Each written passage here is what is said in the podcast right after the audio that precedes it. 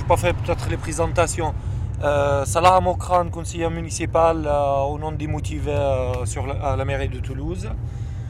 Bernard de de la FSU et un des pivots du collectif Palestine sur Toulouse. Donc voilà, moi je suis de l'association des Palestiniens en France en fait. on va aller à la MGC d'Ampalo pour une rencontre avec, entre des associations, en fait, des associations de quartier euh, des différents quartiers de Toulouse, avec euh, nous invités, donc avec Madame Leila Shahid, avec Dominique Vidal et Michel Warszawski.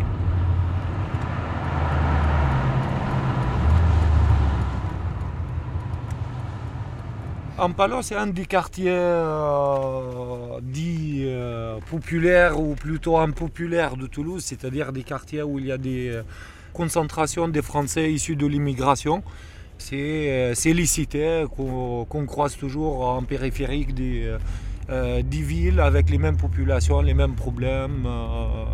c'est pas loin d'AZF, c'est un des quartiers qui ont été durement touchés aussi par AZF.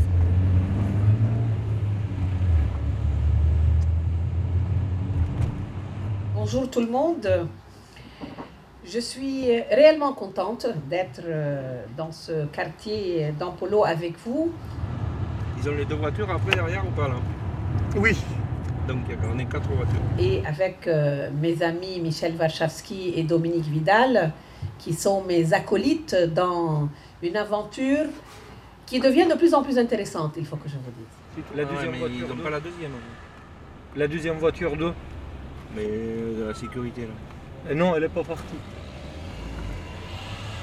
Quelle aventure? Vous savez. Euh, Notre expérience au cours de ces deux dernières années, c'est d'abord et avant tout un intérêt surprenant qu'on trouve dans toute la France d'ailleurs, mais plus particulièrement chez les jeunes Français d'origine arabe, arabe et musulmane, par rapport à la question palestinienne. Cet intérêt part d'une connaissance diffuse, mais d'une connaissance, d'un sentiment profond, d'une espèce de communion d'intérêts. Quelque part, le sentiment qu'il y a à travers la planète un phénomène d'apartheid généralisé. Cette politique de, à la fois, de séparer les populations, d'essayer de justifier cette séparation sur une base culturelle, euh, euh, communautaire, d'appartenance, etc. Religieuse. Religieuse. Et d'où la popularité qu'on a retrouvée euh, à plusieurs occasions de ce concept de Tarayouch. Tarayouch, ça veut dire vivre ensemble. Et ce mouvement, bon, ce sont des militants juifs et arabes israéliens qui essayent par tous les moyens de venir en aide aux Palestiniens depuis des années maintenant. Face à l'apartheid, face au mur, face à toute une politique qui essaye de nous mettre l'un contre l'autre en fonction de nos origines ou de la religion de nos grands-parents ou de notre appartenance nationale ou ethnique, on répond Tarayouch sur la base du droit. La seule chose qui peut faire contrepoids à la guerre des tribus, c'est une conception du droit. Mais cette idée-là de vivre ensemble entre Israéliens et Palestiniens, elle a un écho ici, dans les banlieues. Quand on dit vivre ensemble, juifs, arabes, chrétiens, euh, euh, sans religion, tout d'un coup, ça, ça parle euh, aux jeunes d'ici, ça leur dit quelque chose de fort.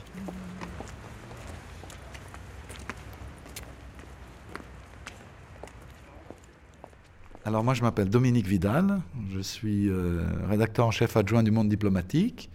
Et je suis historien, j'ai écrit un certain nombre de livres, euh, soit sur le conflit israélo-palestinien, soit sur des sujets qui ont évidemment euh, un lien avec ça, que, ce soit le mal-être juif, le mal-être arabe que je traite bientôt, ou bien aussi un livre que j'ai fait sur les historiens allemands qui relisent la Shoah et qui permettait d'avoir une vision plus complète, plus actualisée avec toutes les recherches historiques nouvelles sur le génocide, euh, l'entreprise génocidaire nazie pendant la Seconde Guerre mondiale.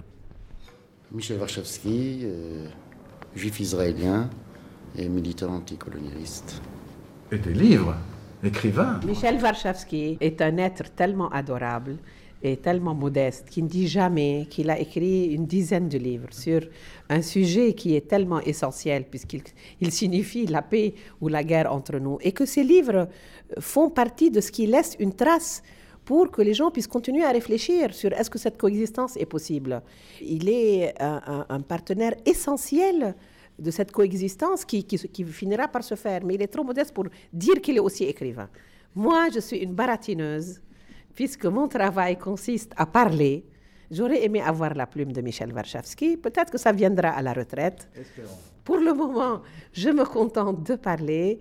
Et donc, je représente la Palestine depuis 12 ans dans ce pays que j'adore, qui s'appelle la France, où je me sens très à l'aise, parce que je me sens par ma culture francophone un peu française. Et je m'appelle Leila Shahid.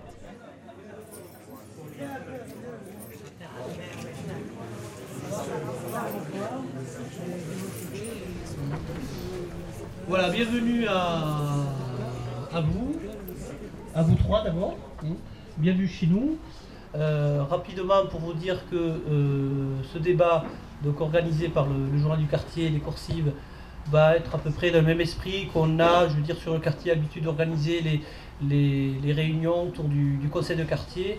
Donc je vais laisser Martine un peu euh, présenter les invités et, on démarre aussitôt. Ben, bonsoir à tous.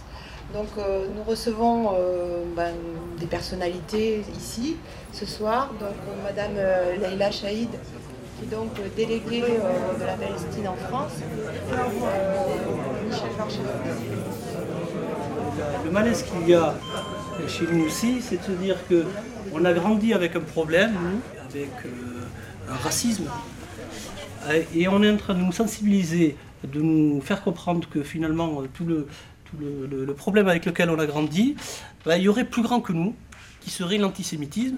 On se dit, mais euh, ben, tout ce que j'ai vécu jusqu'à maintenant, euh, bon, bah, ben, euh, je ne vais pas en parler, mais par contre, je dois avoir une analyse aussi sur ce problème-là, qui est, qui, est pas, qui est réel aussi mais comme si le nôtre n'était pas réel aussi. Quoi.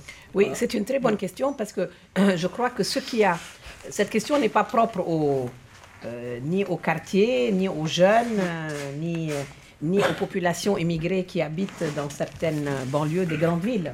C'est un problème qui, qui, se pose dans toute la France parce que depuis la, je dirais, l'explosion de la deuxième intifada, il y a eu une lecture faussée où les musulmans de France ont considéré que tout le droit était uniquement du côté palestinien, où les juifs de France se sont rangés derrière des dirigeants de la communauté qui les ont appelés à soutenir la politique d'Ariel Sharon, comme si elle était euh, une politique légitime.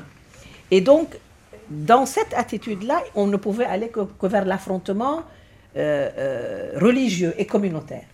Et c'est totalement faux, puisque ce conflit, si nous, nous regardons en Palestine sur les 3000 années de coexistence de juifs et d'arabes en, Palestine, le conflit entre Israéliens et Palestiniens n'a que 56 ans d'âge. Je, voudrais répondre comme euh, Leila, mais sous un autre angle à la question. C'est très très important, évidemment. C'est important en soi, puis c'est important par toutes les manipulations euh, qu'il y a autour. Premièrement, il y a un vrai problème. Ça, on ne peut pas le nier. Il y a eu un développement des violences anti-juives et anti-arabes et anti-musulmanes très important euh, depuis, euh, disons, l'an 2000. Ça coïncide d'ailleurs euh, avec la seconde intifada. Et, avec les événements du 9 septembre. Et avec les événements du 11, du 11 septembre. Du 11 septembre. C'est très très important de le savoir, mais en même temps de bien nuancer les choses. C'est vrai qu'en chiffres, il y a eu un développement des violences anti-juives beaucoup plus important en chiffres que les violences anti-arabes ou anti-musulmanes. Mais comme chez les juifs, c'est devenu une chose naturelle de porter plainte, d'aller au commissariat, euh, de, ne pas laisser une violence sans réponse. Évidemment que pour les Arabes français, aller au commissariat, c'est une chose un peu plus compliquée, vu l'expérience qu'on a, et encore récemment, toujours, euh, des commissariats. Donc, je ne crois pas qu'il faille entrer dans une bataille de chiffres. En revanche, deuxième idée, il y a une grande différence entre le racisme anti-arabe et anti-juif en France c'est que l'antisémitisme, même s'il est violent, comme on le voit, il ne repose pas sur un courant politique de masse. Quand vous demandez aux Français, est-ce que vous êtes prêts à avoir un président de la République juif 91% disent oui. Quand vous demandez aux Français, 91%. Donc l'antisémitisme est vraiment devenu marginal. Quand on demande aux Français, est-ce que vous êtes prêts à avoir un président de la République musulman 36% disent oui. 36%. 36, 91, 36. Et ça, c'est des chiffres d'où? Donc, c'est des chiffres de sondage officiels. Qui Donc, ne comparons pas ce qui n'est pas comparable. On peut comparer les violences, mais on est en France dans un racisme anti-arabe de masse et pas dans un antisémitisme de masse.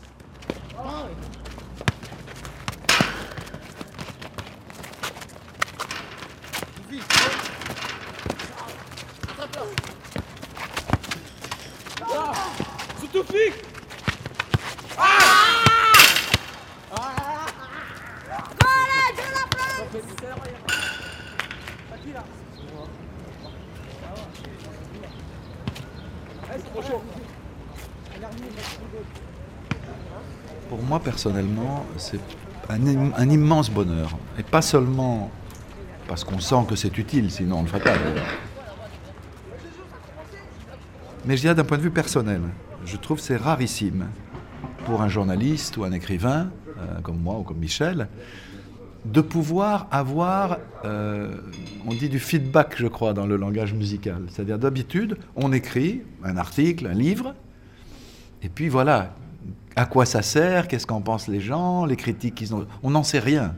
Mais là, c'est vraiment sentir comment ce qu'on croit, ce qu'on pense, ce qu'on dit, ce qu'on écrit euh, est reçu et quel dialogue ça suscite. Et moi, je dois dire que toujours d'une journée comme celle-là, me viennent une, deux, trois idées que j'utilise ensuite euh, pour euh, faire un article ou un livre. Je viens de finir un livre, Le mal-être arabe, qui va paraître bientôt. Il est directement issu de ces expériences qu'on a eues. C'est à cause de ces expériences que l'idée m'est venue de, sortir du seul sujet euh, israélo-palestinien dans son rapport à la population française et à celle des quartiers, pour aller voir de plus près ce qui se passe euh, parmi tous ceux qui vivent dans ces, quartiers, ces cités abandonnées euh, de tous, et, dont la participation à la société française détermine l'avenir. S'ils ne sont pas des citoyens égaux, trouvant toute leur place euh, dans la société française, je donne pas cher de l'avenir de cette société.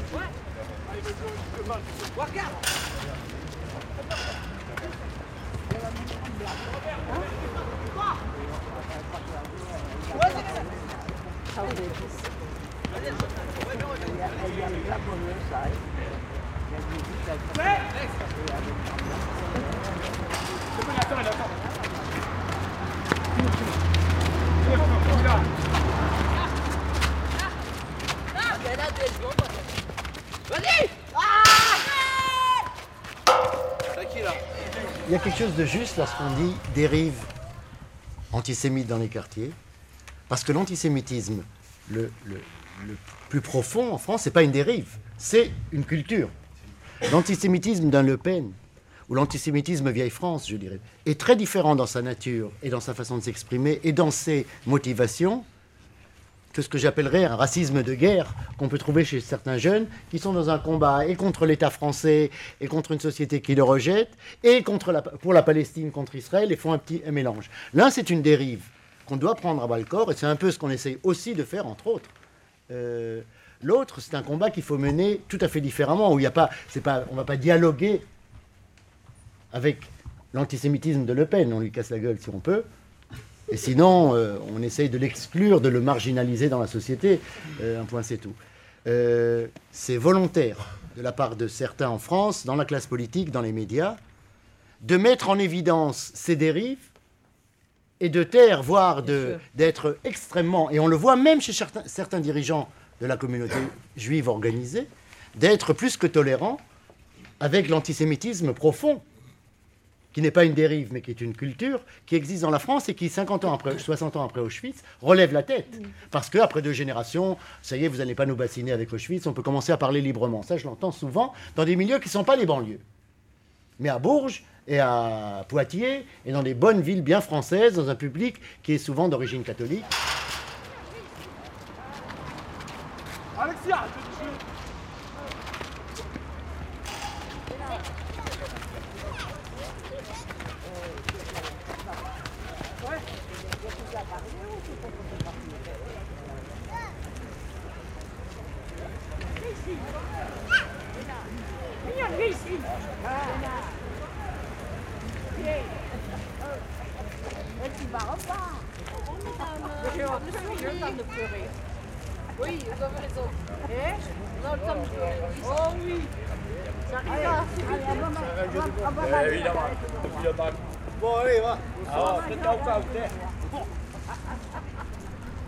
Concerne, c'est euh, ce qu'il y a de plus stimulant et de, parfois très très émouvant, c'est la rencontre qui se fait souvent euh, avec des militants d'origine arabe, musulmane, euh, avec un Israélien. Et très souvent, pas toujours, hier c'était moins le cas, à Lyon c'était très fort, à Marseille encore plus, c'est leur première rencontre. Et il y a tout un travail très rapide de, remise en question de certaines images préconçues qui euh, débouchent sur un- une découverte quelque part. Je continue à, co- à correspondre, par exemple, avec, des, gens qui étaient à Marseille, parce que ça a été un moment fort pour eux, non pas par ce que j'ai dit, mais par ce que je représente bien au-delà de moi, même si c'est une minorité en Israël, la concrétisation euh, du fait qu'effectivement, il ne s'agit pas d'un conflit ethnique ou confessionnel, mais que c'est une bataille sur des valeurs, sur, euh, le droit, et, que donc les lignes de démarcation sont autres que celles qu'on porte tous avec nous euh, spontanément, je dirais, au départ. Voilà. Hop, hop. Bon, allez, on va prendre trois interventions dans la salle. hein. Il y en a une là. Ça fait trois jours qu'il me dit qu'il veut intervenir, donc tu vas commencer. Alors, on va essayer de faire, euh, si vous êtes d'accord, euh, court. Donc la première là. Alors vous avez, euh, tu le fais au micro ou pas? Ah, Il a une habitude d'écrire ses interventions et tout. Sinon, on a Pierre à côté. Tu peux te lever pour une autre. Qui est-ce qui veut prendre la parole? Là-bas au fond. Donc la semaine prochaine, il y aura la commémoration de tout ce qui s'est passé en Allemagne il y a 50 ans. La je- libération des camps. Tout fait, 60. Donc euh, moi je voudrais savoir pourquoi ne pas regarder aujourd'hui ce qui se passe à Bethléem. C'est exactement la même chose. Tout le monde regarde ailleurs, alors que lorsqu'on va à Bethléem, vous avez le mur et les miradors. D'accord. Ce que je voudrais savoir, c'est pourquoi la victime d'hier est devenue le bourreau d'aujourd'hui. Qu'est-ce qui s'est passé dans le cerveau humain pour qu'on arrive là aujourd'hui? Je vous remercie. Alors, qui veut commencer? Dominique, Michel, Leïla Allez. Je ne suis pas d'accord que c'est la même chose. Et je pense qu'on n'a pas besoin de faire des comparaisons euh, historiques qui, euh, qui faussent le débat. Parce que lorsque vous le posez comme ça, ce que vous laissez comme, euh, comme porte ouverte, c'est uniquement de, ou bien de refuter que ça, que ça se ressemble, ou bien d'approuver. Or, à mon avis, il n'y a pas deux expériences qui, se, qui sont pareilles euh, dans, dans le déni du droit. Par contre, je pense que vous posez une magnifique question et qui devrait être celle qu'on doit poser lorsqu'on va célébrer le 60e anniversaire de la libération des camps, qui est qu'est-ce qui fait qu'une victime devienne un bourreau? Ça, c'est ça, ça qui dans les deux parties de votre question, c'est celle qui m'intéresse. Vous savez, quand est-ce que la première fois je l'ai posée, vous seriez surprise. Je vais essayer de ne pas pleurer en en parlant. En 82, j'ai été à Beyrouth, la ville où je suis née. Et euh,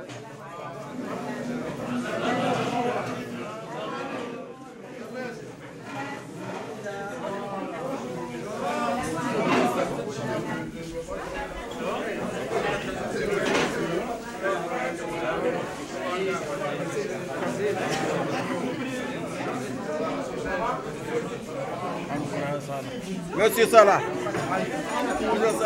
va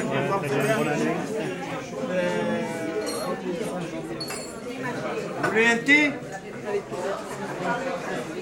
Remuez, il y a le sucre là. Attendez, je vous amène une cuillère. Remuez. Voilà, un thé, la cuillère propre Remuez. Attendez, goûtez si c'est pas sucré, vous. hein. Ça, c'est l'association Champ de l'eau.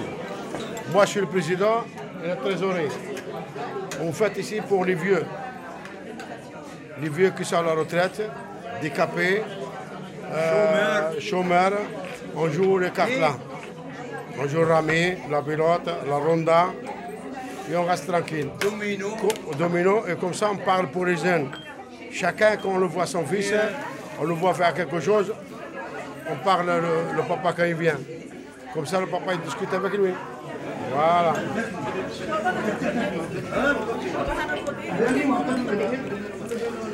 Oui, écoutez, dans cette expérience de, tentative de construire des ponts pour aller vers des espaces dans les villes françaises qui sont des espaces qui sont un peu exclus, euh, on a le sentiment qu'il n'y a pas assez euh, de prise de conscience du droit à l'égalité du traitement.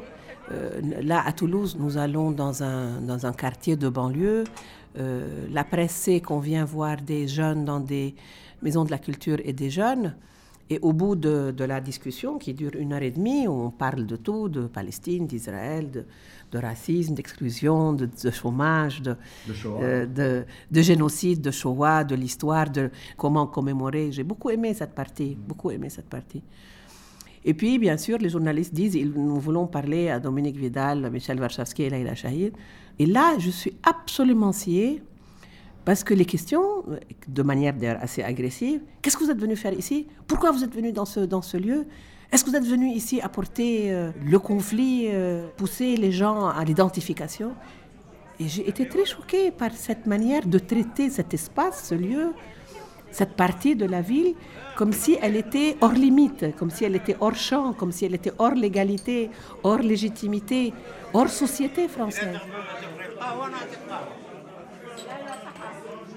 Et j'ai spontanément répondu, mais écoutez, nous avons été invités par ces mouvements, nous sommes invités par différentes parties de l'opinion publique française. Pourquoi est-ce qu'on ne répondrait pas à cela? Parce qu'ils habitent dans une banlieue pauvre.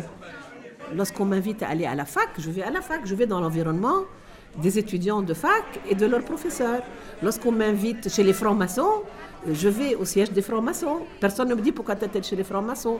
Lorsque je vais chez les communistes à la fête de l'humanité, je vais chez les communistes, les amis des communistes à la fête de l'humanité. Personne ne m'a jamais dit c'est illégitime de venir dans ce lieu parler euh, lorsque, lorsque tu es invité. Et j'ai été réellement très inquiète de la perception que renvoient ces questions de la presse. Oui Ah, tu. Mourad? Allez. Tu as Mohamed derrière toi là-bas au fond? Allez, on finit avec Mourad et après on revient à la table. Notre instituteur. Bonsoir à tous. Moi, simplement, c'est simplement une remarque par rapport à ce que vous avez dit. J'ai remarqué que certaines questions, alors que ça peut être de toute nature, que ce soit par rapport à Tariq Ramadan ou par rapport au conflit israélo-palestinien, il y a ce qu'on appelle, moi ce que j'appelle, enfin c'est pas mes termes, mais c'est un terme que je trouve juste, un terrorisme intellectuel, c'est-à-dire que on n'a pas le droit de réfléchir ou d'avoir son opinion, et que si on commence à réfléchir, si on est dans les quartiers populaires ou dans des quartiers qu'on juge sensibles, on passe tout de suite pour entre guillemets des gens qui posent problème, pour quelque chose de subversif. On nous donne pas euh, cette faculté de nous exprimer, de nous faire notre propre opinion, et tout de suite on nous colle des étiquettes et le débat devient très difficile. Enfin, moi je suis désolé quand on est en démocratie, si on veut que les euh, lutter contre les préjugés des uns et des autres, eh bien, il faut dialoguer, il faut discuter. C'est dans, un, dans une discussion démocratique qu'on arrive à avancer. Voilà, c'est simplement ce que je voulais dire. Merci. Il y a un regard raciste.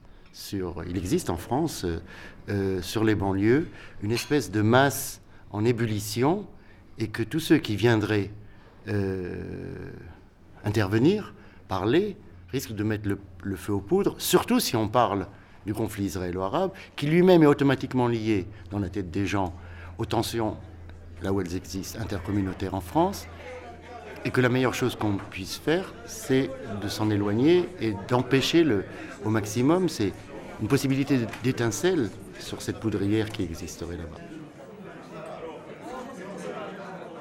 Ça, c'est une peur qui existe, une peur qui s'assoit sur une perception raciste d'une population qui ne pense pas, mais qui est entièrement émotive, et, et on viendrait réveiller des émotions.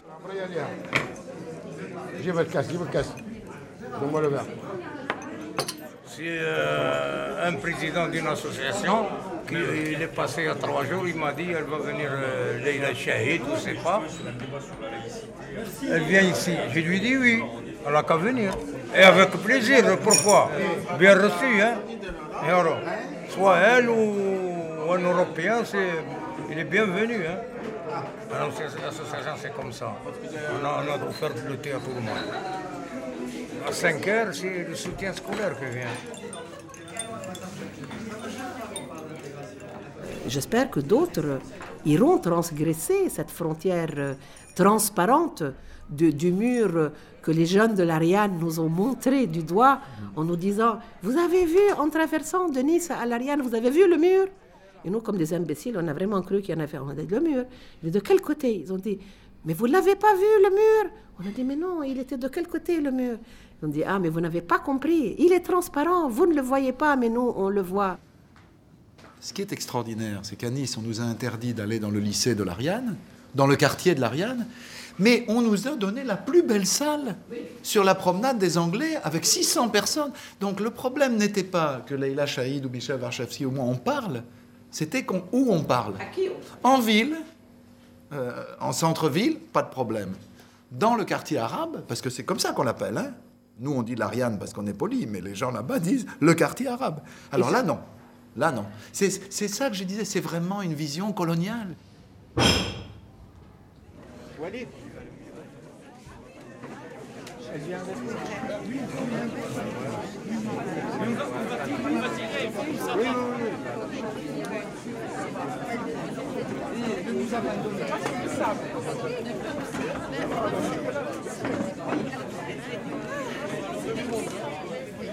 Oui, du monde, hein Ouais, là-bas. Attends, attends, attends.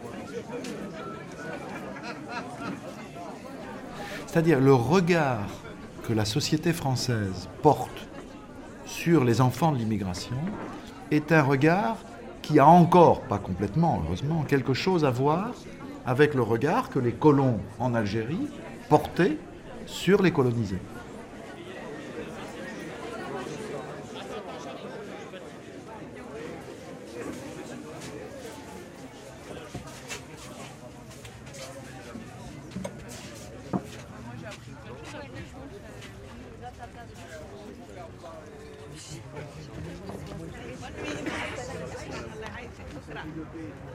En avant, attention, marche Leïla. Voilà, oui. C'est vrai qu'on a donc très bien fait de transgresser ce tabou, d'aller vers les banlieues, d'aller vers les quartiers pauvres. Taïeb, on va. Vais- je passe devant, d'accord Oui, je te suis parce que je sais pas y aller vraiment. Il arrive. Tu suis Oui, oui, je vous suis, ouais. Maintenant, je suis encore plus, plus fière de ce que nous faisons. C'est bon? Allez, il bouge derrière nous. Allez, c'est parti. Attends, tout, attends, attends. Laisse-le partir derrière toi. Allume tes phares. Allume tes phares. Franchement, il, il y avait euh, 200 personnes et au moins 150 du quartier, quoi, tu vois. Parce que moi, je n'ai pas envie d'être le complice uniquement des riches dans les villes, ni des intellos, ni euh, de, de la, de la tour d'ivoire de la faculté. Bien roulé, quoi. C'est euh, en plein comme ça, non, avec euh, C'était quand même diversité. euh, voilà. C'est ça pour moi aussi l'intifada.